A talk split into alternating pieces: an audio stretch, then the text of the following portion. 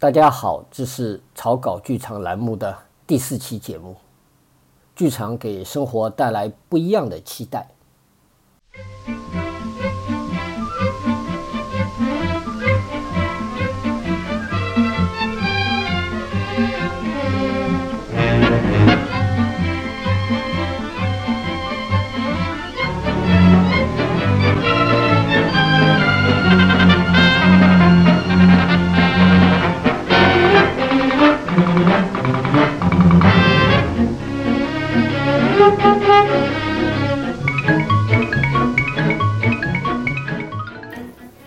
刚才听到的是 George Gershwin 的一个美国人在巴黎，我拿这个来跟今天我的嘉宾傅林做一个呼应啊，他目前是一个中国人在纽约。上一期节目里我讲了，在今年的疫情和防疫下的春天，我和一些朋友们做了什么。这一期我们连线纽约的傅林，想要跟他聊一聊，在这几年的特殊压力下，我们所了解到的。国外的戏剧剧场创作者，他们是怎么应对剧院关闭、大家不便聚集，也没办法排练或出行，在多数人居家办公这样的环境中，有些什么样有意思的创作和创造？傅林呢？我们认识有一些年啊，他以前有很多年在英国文化教育协会的上海和纽约办公室工作。后来又为国内一些重要的戏剧节和剧场服务，专门做国际合作、节目引进与表演艺术的内容策划。啊，他毕业于纽约哥伦比亚大学，也曾在亚洲、欧洲一些地方工作和学习过，是国际表演艺术策划与资讯方面的专家。哦，让我们来欢迎傅林。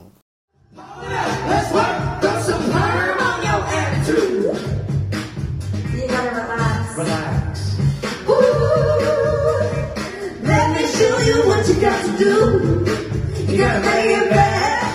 let it back. Hey, show me the lady. Hey, show me the lady back. Uh huh, uh huh. Show me the lady back now. Show me.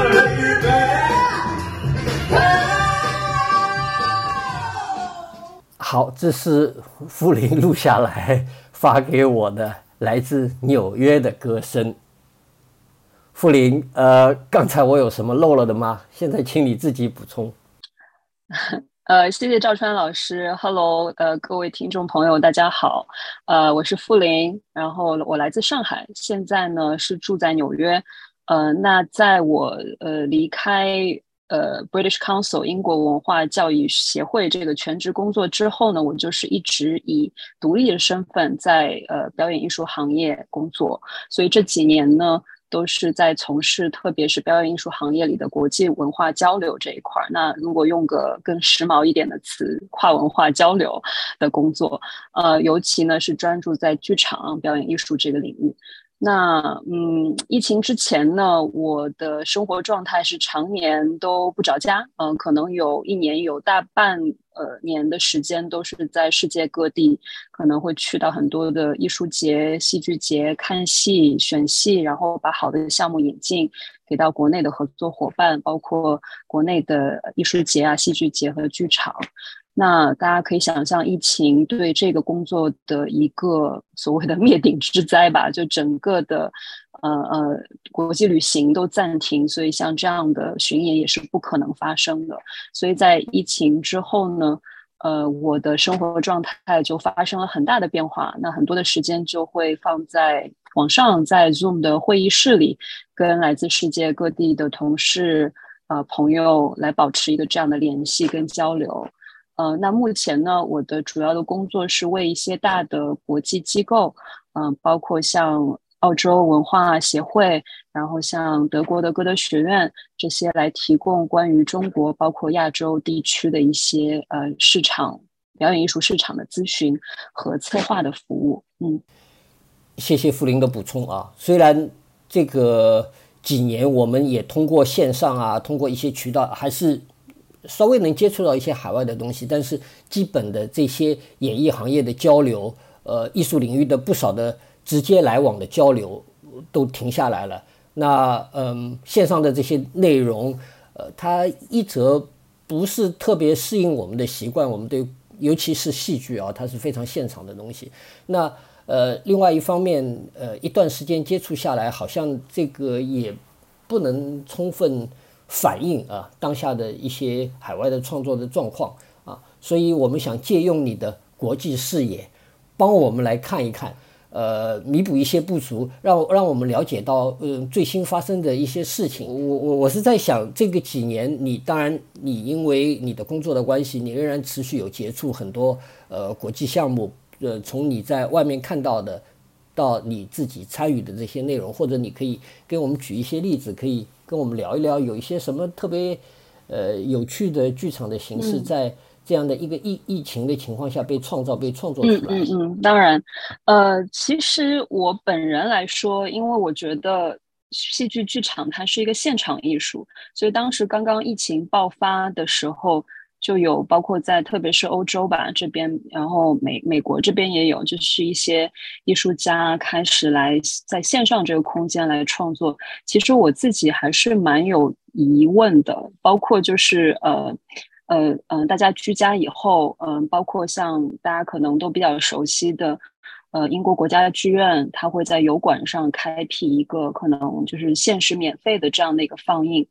那即便是像呃英国国家剧院 NT Live 这样的质量的一个多机位的高清的放映，放在油管这样的平台，然后当可能观众就是用呃呃平板电脑啊这些渠道去收看的话。就就是有些剧场甚至就把以往的这些老的一些作品的一些影像材料放到线上，那这个不叫线上戏剧，因为它根本不是为线上这个空间定制的。那所以我就有说留意一下，看看哎有没有呃让我觉得眼前一亮或者很惊喜的作品。的确有两个，我今天想利用这个机会来跟大家介绍一下。那呃不是说这两个作品有多好多好，但是呢，它的确提供了一个。不一样的一个视角，嗯，对。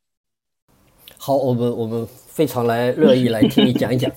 呃，第一个呢是英文名字，呃，叫 Zoo Motel，那翻成中文就是如果直译的话，动物园汽车旅馆。这个是我疫情这两年可能留意到让我印象最深的一个线上戏剧的作品。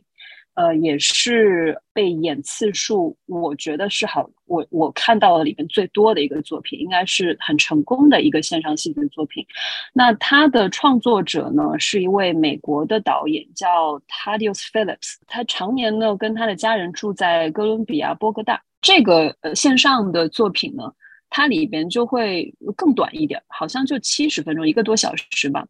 呃，一场我记得是二十五个观众。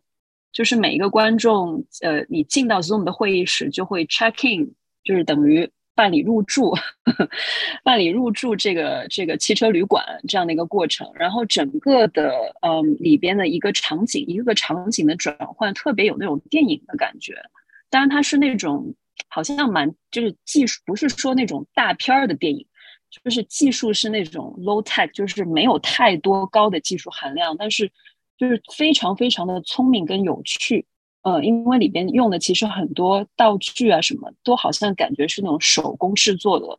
嗯，所以就是让你有一种很亲近，然后它又营造出一种特别亲密的感觉。就这个是我觉得可能为这种线上的空间量身定制的作品，它的一个优越性，比起呃传统的线下的戏曲。因为你线上等于是感觉过，一方面你感觉特别远，但是另外你又有一种一对一的这种亲密感，所以这个 Zoom Hotel 这个作品就就有这样的一个感觉。包括里边他会还会有跟观众的一些互动，比如说他提前会让你说你要准备纸笔，然后它里边会指导你可能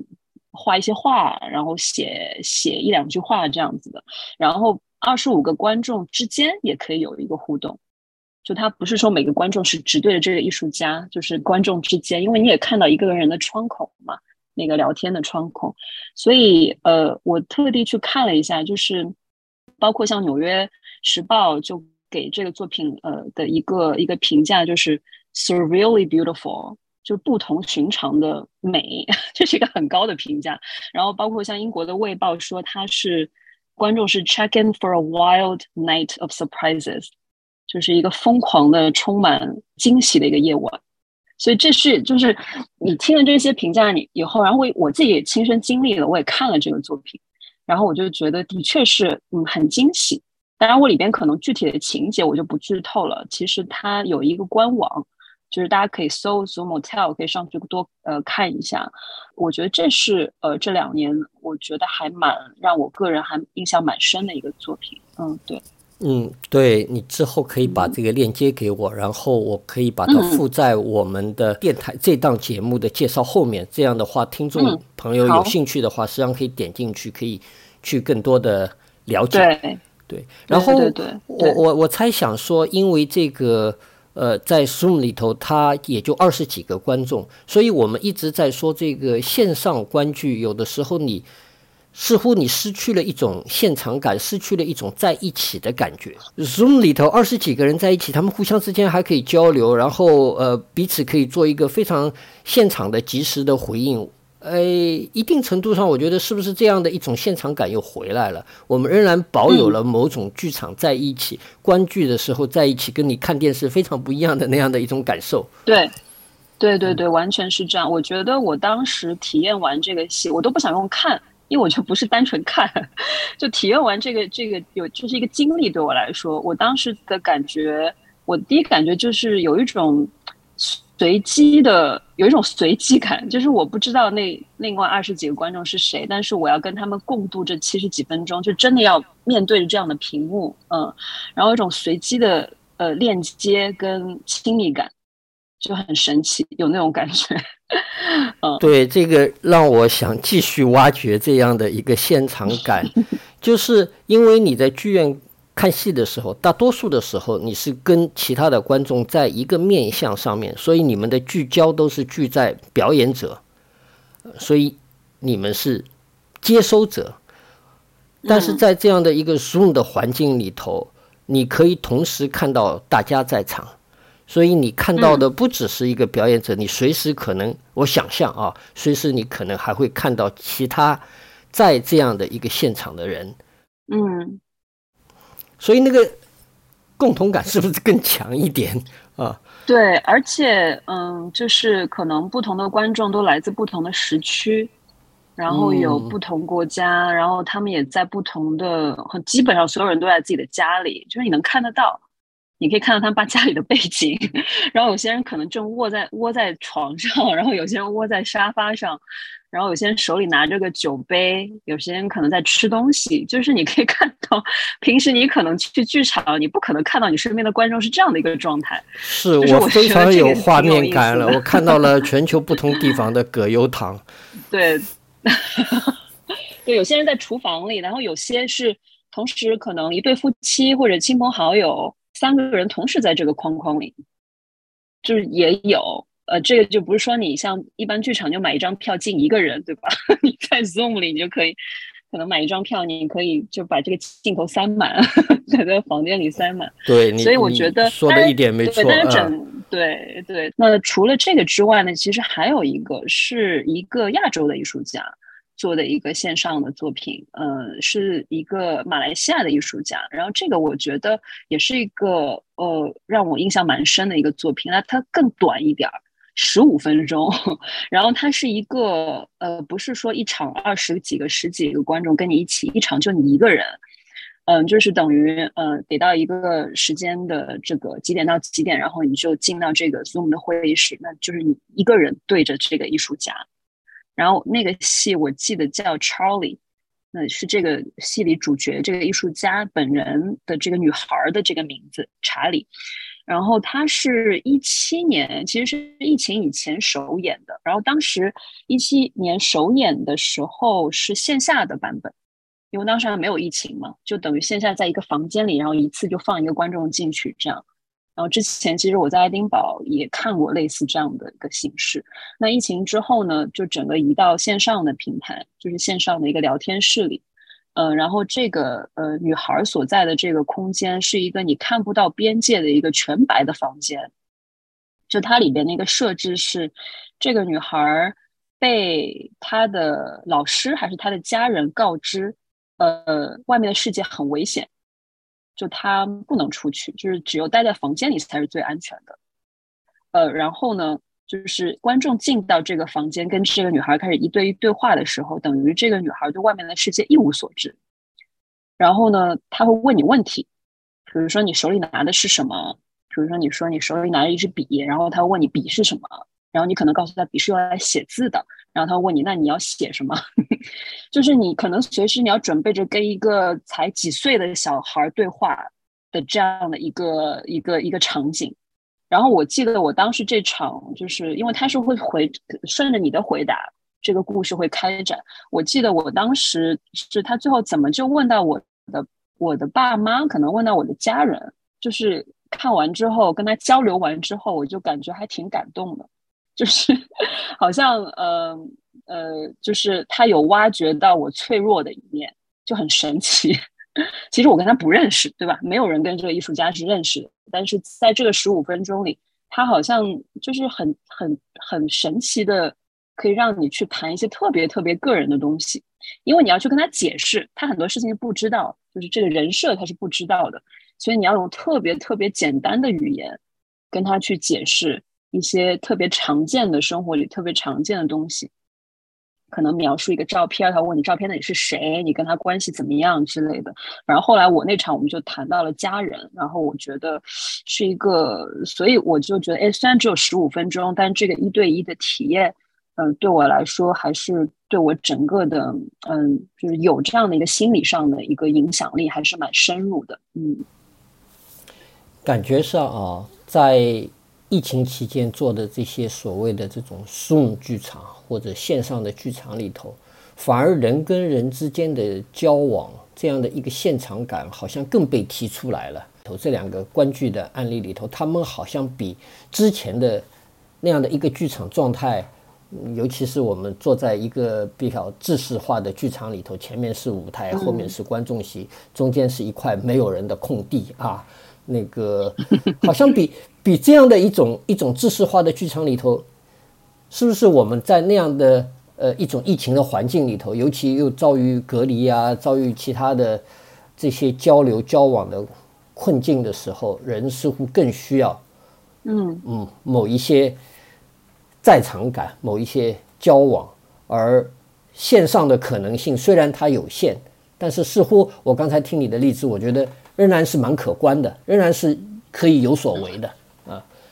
那么，嗯，我，嗯，对你讲，对我，嗯，我觉得，嗯，就是传统的观演的这种，呃，观众跟演员的这种关系哈，观演的关系是在一个传统的物理的剧场里，呃，观众看着台上的演员，但是台上演员并看不清台底下的观众，呃，因为他可能几百甚至上千的一个场子，就是场灯一暗。你台上演的这个台上的演员，他并不知道底下谁来看他的演出，他看不到观众的的脸上的表情。很多时候，嗯，那这个其实跟 Zoom 的这个空间就很不一样。如果线上的话，我当时看那个 Charlie，他真的跟我就四目对视，然后有一些时候就我们也不讲话，就我当时就心里觉得挺发毛的，就接下去要发生什么，就是那种你是无处可逃那种感觉。因为那个十五分钟就是你跟你们两个人在一起，然后那那种某种压迫感，然后某那种强烈的，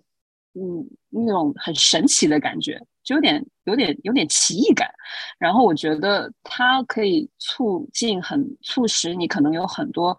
对一些包括生活的原本啊这些东西的一些反思，可能也是人在疫情底下的一个有一点不一样的一个情绪的表现吧。所以，我还是觉得我刚刚讲的这两个例子，可能可能很很大程度上是适用于就是 疫情这段比较特殊的时间，因为现在其实包括欧洲啊，然后美国这边，呃，包括澳洲、新西兰很多呃国家都已经基本上就是恢复到疫情以前嘛，包括今年的像呃阿维尼翁戏剧节啊，然后现在正在进行的那个。进入尾声的这个爱丁堡呃呃艺术节啊，其实都是正常的在在发生了。今年就是线下的观众基本上已经回到原先的一个状态，所以还是会以线下为主的，而且那种回归是，我觉得气势那还蛮猛的。当然，除了你所看到的别人的作品啊，那我知道你在这个时间段里头也有自己参与的创作跟制作。啊，我们还在我们还在某一个制作上面，我们还有交集啊。那这个也是让我更多的了解到你在这样的工作当中的状态啊。你有一阵子，你跟我讲，你不只是一个执行制作，不只是一个制作人，你是一个带入创意的创作者，同时也是创作者一个。对你，你可不可以或者可以跟也也可以跟我们的听众聊一聊这方面？呃，尤其是你自己亲身参与过的。呃，这样的一些作品，呃，即便是包括像我们共同参与的《Elephant in the Room》，是吧？嗯，对，大象在房间里，或者是房间里的大象，的大象，嗯啊，这样的一个剧场作品啊，好像也是给我很多不同的感触，就是我们好像在努力创造一种交流跟沟通的方式，去呈现我们眼前的市景，去呈现我们呃自己。在不同地域所遭逢的环境，而那样的一种诉求，似乎也是前所未有的强烈啊！我我我也参与过很多，之前我也参与过很多其他的国国际项目，好像反而是在这个呃一两年里头，这样的诉求更强烈。就是说，你如何，或者说我们如何能构建一个平台，让这样不同地域的。这些困境能够能够交流，能够互相沟通。嗯嗯嗯，是的。刚刚赵川老师你讲的这个房间里的大象哈，这个应该是我这么多年第一次出现在镜头前。然后这个也是呃，我后来跟那个呃 Golf Squad 就是大嘴突击队这个这个剧团吧，然后呃聊的时候，他们跟我说，对，呃，这个就是。为什么要让你参与这个项目？因为他预谋已久，它是一个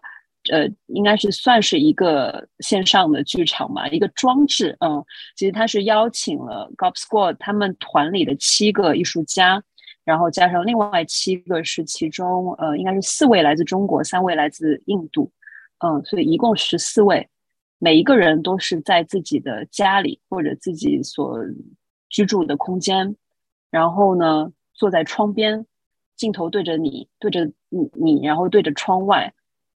做一系列的一些动作，包括喝茶呀、思考啊、微笑啊、哭泣啊。然后其中有一个片段是你要到户外，你自己选一个户外的空间，然后去做一个户外的拍摄。那这整个过程，包括这么呃印度的艺术家，然后呃中国的艺术家跟 Gop Squad 的合作跟的过程，是一种就是。它是一个完全从无到有的一个共同创作的过程。其实，在整个过程当中，我自己是有蛮多问题的，因为我觉得，嗯，这个到底要干嘛呀？这个是什么意思呀？然后，呃，因为它是一种，嗯，就完全的没有说有一个人作为主导，因为这个这个组织，这个这个团体里边是没有一个导演这样的角色的。就是什么决定都是大家一起来聊聊聊聊到最后，呃，出一个框架出来。所以这个也是呃大嘴突击对 Golf Squad 这么多年他的一个工作方式，跟很多传统的我们的呃剧场创作是很不一样的。这种很很平的这样的一个集体的创作，所以我觉得我作为其中扮演可能中国区的制作人，跟同时我也参与表演，我的一个双重的角色在里边，我还是就是。可以从一个观察者，同时又一个参与者的身份去参与跟观察整个这个的创作的过程是很有趣的。我直到现在这个东西做出来，其实我还是有很多问题，就是有些嗯，我有些我我我不是很明白，就是为什么要这样子做。但其实可能他也没有一个答案，因为他这个作品最后的一个呈现就是等于十四面呃这个呃屏幕。然后呢，就是里边展示的是这十四位艺术家自己拍摄的一个片段，呃，就自己在家里在窗边的一些不同的行为，一系列不同的行为的一个影像。然后呃，今年的就前几个月吧，是在柏林呃做了首演。然后首演的之前那一天，呃，我们我们还做了一个等于 Zoom 上的一个提前的点映吧，就是由 g r o b Squad 的成员，然后带着手机在呃剧场的那个应该是呃前厅的这个空间里边。呃，来现场直播当时的一个情况，所以我觉得整个其实跨度可能几个月的时间吧，对我来说是一个非常有意思的一个经历吧。嗯，对，就是跟我可能之前更多的是一种呃，就像赵康老师说的，可能作为一个制作人的角色，更多是呃一二三四五，我得有一个提纲，就是根据这上面来执行啊，根据这上面来做计划呀。不一样。如果有机会，我也希望说，国内的观众，包括上海的观众，能够看到这个装置作品，然后跟我们来分享一下你的一个呃观感。的确是这样，哎，这个其实还是有机会，这样的作品其实还是有机会来国内的，因为它也就以我们目前的情形，我们仍然有很多限制，但是它好像也不依赖于呃艺术家的旅行、艺术家的在场，对，它其实只要东西过来，它是一个。装置剧场啊，它是有十四个呃视频，那么观看者你就在其中行走，大致上是这么一个形式。其实它最后呈现出来，你你刚才讲它在这个过程里头非常乱，它其实最后呈现出来的东西还是蛮，我觉得还蛮德国人，蛮高冷的，就是蛮干净的 这样的。而而我自己，而我自己参与其中啊。这个好像一定程度上，我觉得成了什么呀？成了成了一个一个暗喻，还是一个什么？因为呃，当时拍摄我就跑去我在农场的那个小屋的，我我想，因为大家一讲上海，一定都是都市，一定都是这样那样，然后大家其他的参与者都是在城市里头，所以我想生活，呃，可能生活状态，呃，不一定完全都是这样，所以我跑到那个地方去，然后在。那样一个巨大的对着那个菜园子，在那个巨大的玻璃窗前坐了那么长时间，拍了那个东西，然后居然这个现场变成了一种真实。因为我们当时在讲的时候是讲，在窗后面，因为它是一种隔离的窗状况，你隔着玻璃，你可以看到外面的世界，但是你跟世界是隔着的啊，你所有的行为都发生在这个隔离层的里面，你出不去。嗯，而且是一个漫长的过程。结果，嗯，四月、五月，我们就在那个玻璃后面住了两个半月。我在上一期的节目里头充分讲述了我在那个两个半月里头，在那个农场的玻璃窗后面的心情跟作为。所以，真的，他这个时间点卡的很准哎。所以，当这个东西在出在出来的时候，在出来的时候，我一看，哎呀，这个真是。但是这是去对吧？这个是去年拍的，对，嗯，然后你再讲，呃，这个项目的时候，也让我想起来我自己参与的。其实回头想一想，这个两年、两三年的疫情期间，虽然说不能旅行，但是好像这些国际项目也都在。当时我在二零二零年下半年的时候，参与了一个印度的项目。它叫 A ear that did not become a voice，一只耳朵不能成为一种声音啊，大概是这样。然后我们当然也是通过视频的方式来，它是一个类似于一个展览，有十位艺术家参与。那么我是唯一的一位从中国被邀请参与的艺术家。然后这个展览的策划人、发起人。其中主要是印度的策展人，然后整个这个项目是在印度的一个艺术节里面，然后它最后成型的样子，理想当中就是那个展览，每一位去。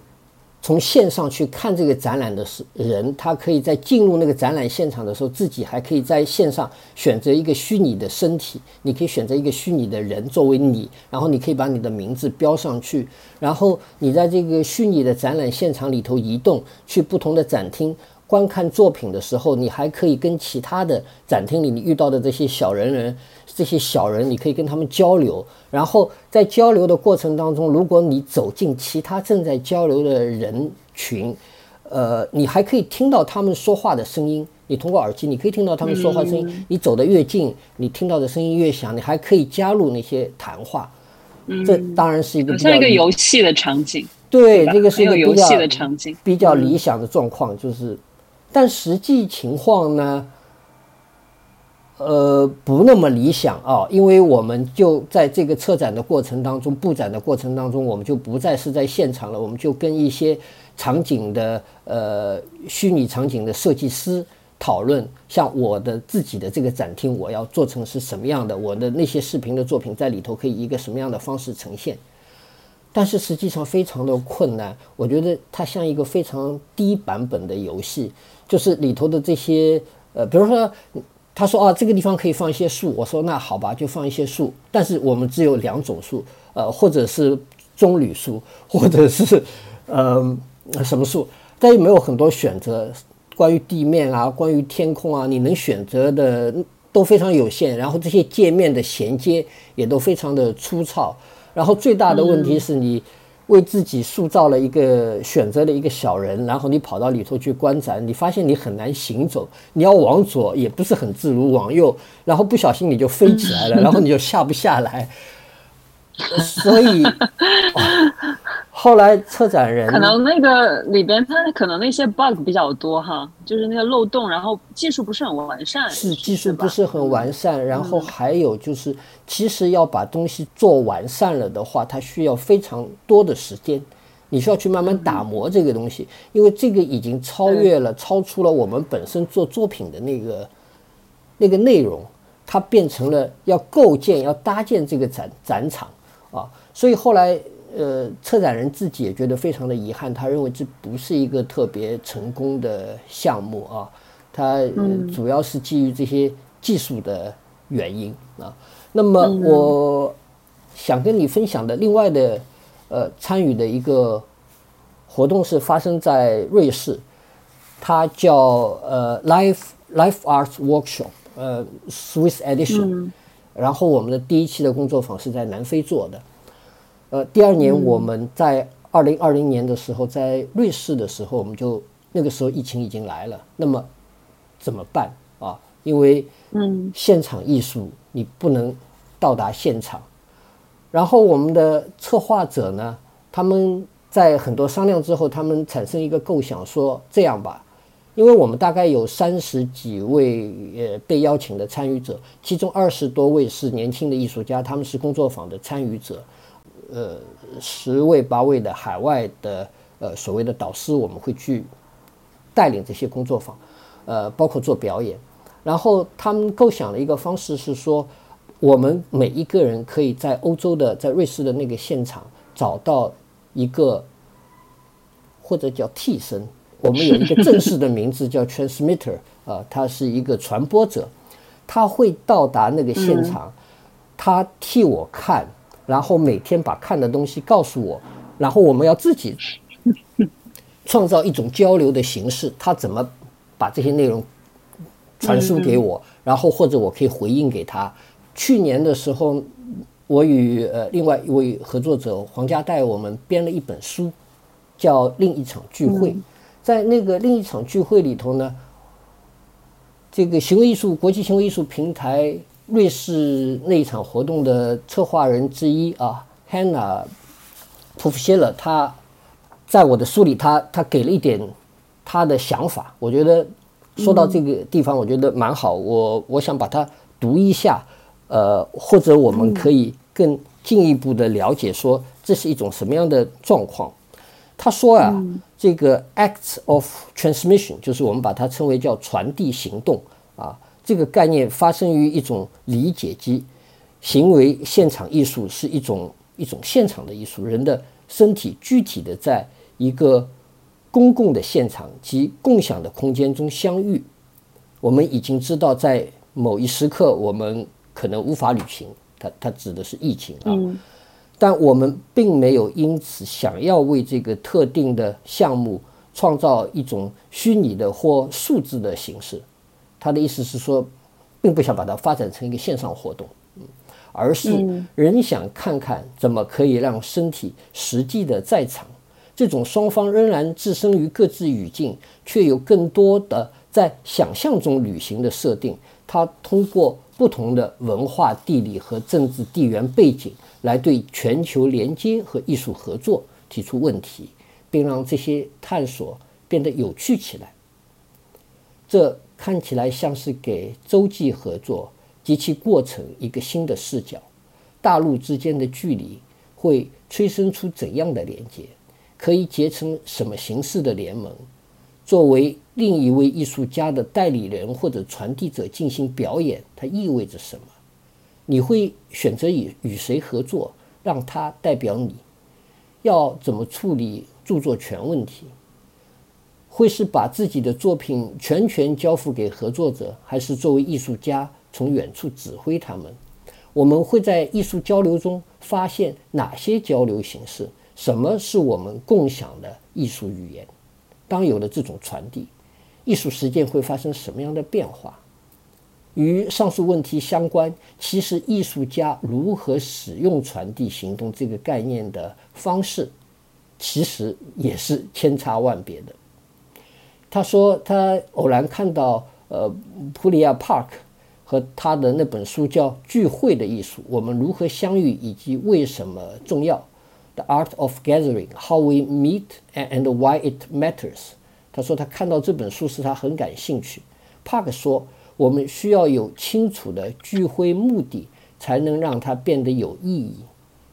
他在呃，Hannah 在做完这个国际行为艺术平台的活动后，他说他想到我们的。明确的目标就是要保持我们与各个区域合作的合作者的联系，尤其是在新冠疫情中，通过这些我们称之为传递行动的艺术合作，我们想要展现不同语境之间的连接。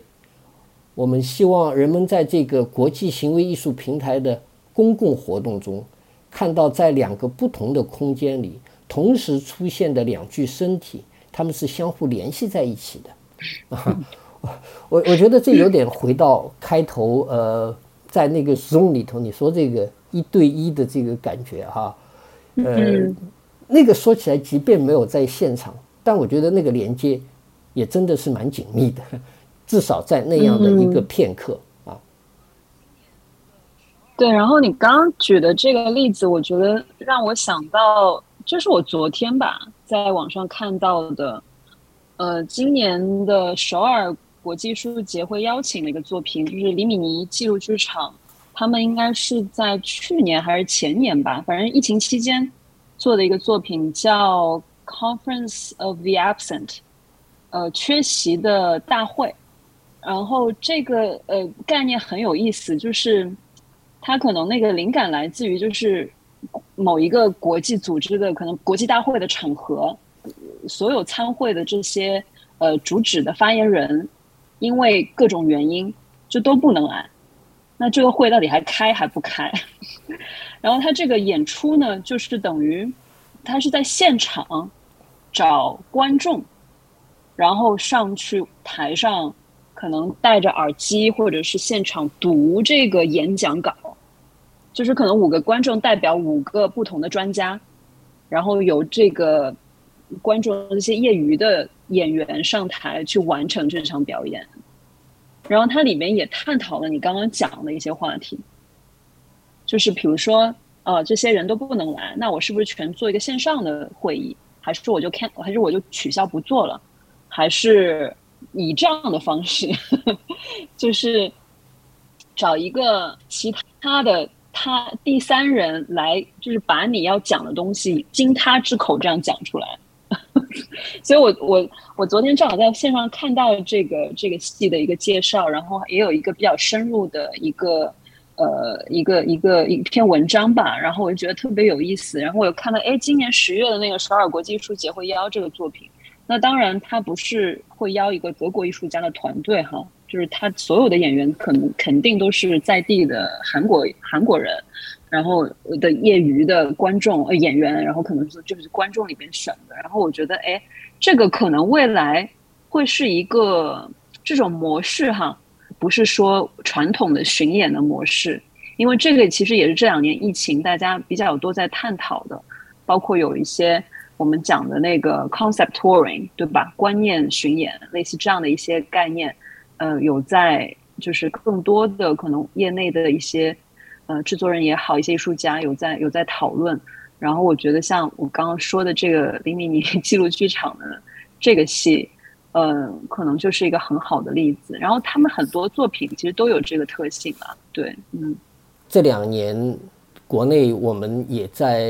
演，比如说那个你所熟悉的来自法国的 Gala 啊那样的一个舞蹈剧场的作品。那呃，艺术家是不在现场的，所有的东西都是通过一份 menu 一份手册来执行的。这个好像也是呃这几年的一个新的方式。嗯，Gala 的创作者，法国的编舞，呃 j e r o m e Bell，杰罗姆贝尔哈，他早在二零一九年吧，反正就是疫情以前，然后可能我们业内有很多同事都知道，然后他就提出说，嗯，他不再坐飞机旅行了。那我记得我是一九年的四月还是五月春天的时候。当时有去瑞士洛桑的那个呃 VD 呃的维维迪，中文应该叫维迪吧剧院，然后参加他们一个戏剧节，然后当时有见了呃 Jerome Bell，然后有跟他聊了一下，他当时就有就说了，呃说哦，因为出于环保的原因啊，我包括我，然后我所有的团队，就是我们都决定不坐飞机旅行，嗯。嗯，那他这个决定其实是早在疫情以前，就等于疫情爆发以后呢，就他就变成越来越受欢迎，因为他的这个工作方式等于就完美的，嗯，很巧合的契合了疫情的这个大的环境，就是你不能旅行，但是在不旅行的情况下，你怎么也把自己的作品能够。呃，展展现出来。那大家都知道，Gala 盛会，它其实有在国内应该演过两次吧。嗯，第一次是呃在上海的西岸美术馆，呃线下的观众一个表演。然后第二次我记得应该是在呃星空艺术节，当时好像在厦门，然后是做了厦门是实际在厦门剧场里演，嗯，但是没有现场的观众，然后他们是通过等于。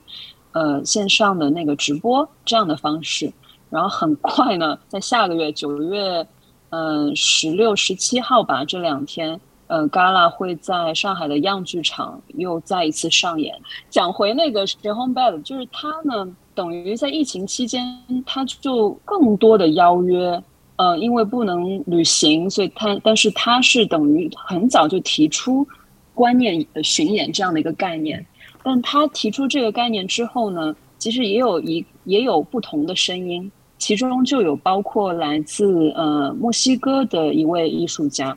然后他在去年的三月份，他就写了一封公开信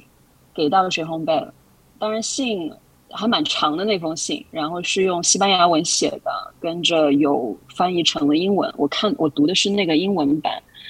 很礼貌啦，但是里边的确写的还蛮，就是一些观点是比较直接的。我觉得在无论是否是你是这个表演艺术行业，还是只要是关心可能对文化、呃区域不平等、政治任何类似的话题关心的人都应该去读一下那封信。我觉得特别的好，因为它完全提供了一个不一样的一个视角。因为普通我们大家可能在听到陈红贝说。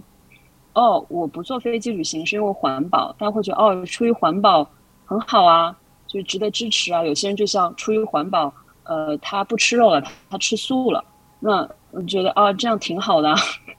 但是其实每一个人都都适用吗？这个并不是，因为每一个人他来自的背景并不同。j e h o m e Bell 他是法国人，他住在巴黎。那对于一个大家知道一下欧洲地理的。人都都应该比较熟悉，就是对于欧洲大陆，你你无论去到哪里，你你开个车坐个火车，你基本上都能到。但你如果试想一下，你是在生活在一个岛国，或者是在经济不怎么发达的墨西哥，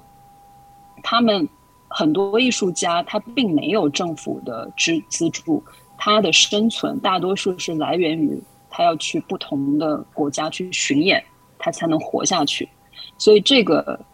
就轻描淡写的说一句：“哦，为了环保，我们不坐飞机了。”其实对于像这位墨西哥的艺术家，他是完全不能接受的。当你要去尝试解决一个生态或者环境问题，然而不考虑到不同呃社会、不同国家的一个自自身的情况，如果是这样的情况的话，那是另外一种殖民主义。呃，就是我觉得这个其实讲的特别的好，呃，就是所有的东西都不是一刀切的。当然说，我觉得谁红拜的这个决定，我也觉得很好，因为他是可以这样做，他的名声已经到那儿了。即便他不履行，他履行，他做什么，就是都会有人去邀约他，都会有艺术家去违约他。所以我觉得他不存在这样的一个生存的问题。但对于更多的没有他这么知名的艺术家，依赖于可能就是要去各地巡演才能够嗯存活下去的艺术家。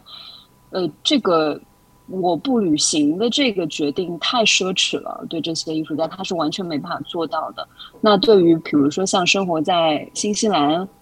呃澳大利亚啊这些呃国家的艺术家来说，可能他经济水平到那儿了，但他也不可能，他需要去打开国际市场，因为如果他不能坐飞机的话，他等于哪儿也去不了，对吧？他不可能去坐个船去去欧洲去演出，所以我觉得。嗯，就是这个墨西哥艺术家的这一封公开信，他提出了这样的一个质疑，然后呢，也引发了很多业内的一个讨论。我觉得这种现象就特别的棒，是他有他有他在行业里头的影响力啊，他的他的影响力。然后当他提出这一标准的时候，或者说他提出这一说法的时候，他会成为某种标准，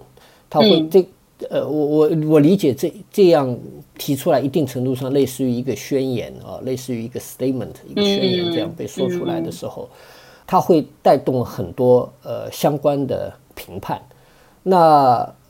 当然，作为他个人行为，作为他个人的一个选择，完全无可非议啊。然后，然后也是他的出发点，当然非常能够被接受，能够被理解跟认同。是的。但是问题是说，他在行业当中的这样的一个影响力。呃，当这样的一个标杆出来之后，他某种他形成某种道德压力啊，他让这些坐飞机的人有的时候想一想会如坐针毡，说我在干一件坏事情吗？那那但但是他所具备的那样的一个条件，他的知名度，他在欧洲的生活跟工作环境，都是很多其他地方人所不能企及的啊。对这个，我觉得这个问题提出来，这个话题被。这样拿拿出来讲，其实还蛮好的。好，谢谢傅林啊，我觉得我们在聊的这些问题，当然可以继续呃有更多的展开。任何这样的节目，任何这样的活动，呃，他都会遇到一个时间的压力。我现在知道你现在纽约已经蛮晚了啊，嗯，这样的这样的连接，这样的沟通其实非常重要，在我们的。尤其我讲国内在这样的一个防疫的过程当中啊，我们是被迫隔离啊，但我们不能从世界中自我疏离、自我剥离，我们不能自我孤立。我希望通过这些呢，创造性的这些艺术工作啊，我们能看到怎么样可以跨越好多还都是人为设定的这些限制啊。那么在这个里头，我看到。其实蛮多行动的可能性，蛮蛮多可以作为的地方啊。今天特别感谢赵川老师的邀请，呃呃，很棒的一个呃分享的时间。然后也希望说，嗯，跟大家分享的这些，包括欧美的一些案例啊，然后这两年的剧场的一些新的模式啊，能够为大家带来一些新的灵感。然后其实不单单是剧场。呃，我觉得在嗯，可能每一个方方面面，它都有一个不同的可能性。我觉得疫情教会我来说，就是要去适应这样的一个改变，然后要去一个比较开放的心态去迎接一些新事物。那我觉得这个其实是不单单是剧场这个行业，在各个生活的方方面面，它都是一个很好的 一个生活的态度，就是用一种比较开放的、包容的这样的一个心态。然后去接受可能跟你不一样的看法，呃，然后不太一样的声音，一些不同的见解，然后去聆听对方，我觉得这个是很重要的，呃，也可以让嗯整个社会的大环境更加的嗯融合，然后也更加的健康吧。嗯，好，再次感谢傅林。剧场是开始重新想象世界的地方。今天我们暂且聊到这里，戏要做起来，排练要练起来，演出要演起来。也感谢大家收听。好，我们暂且到这里。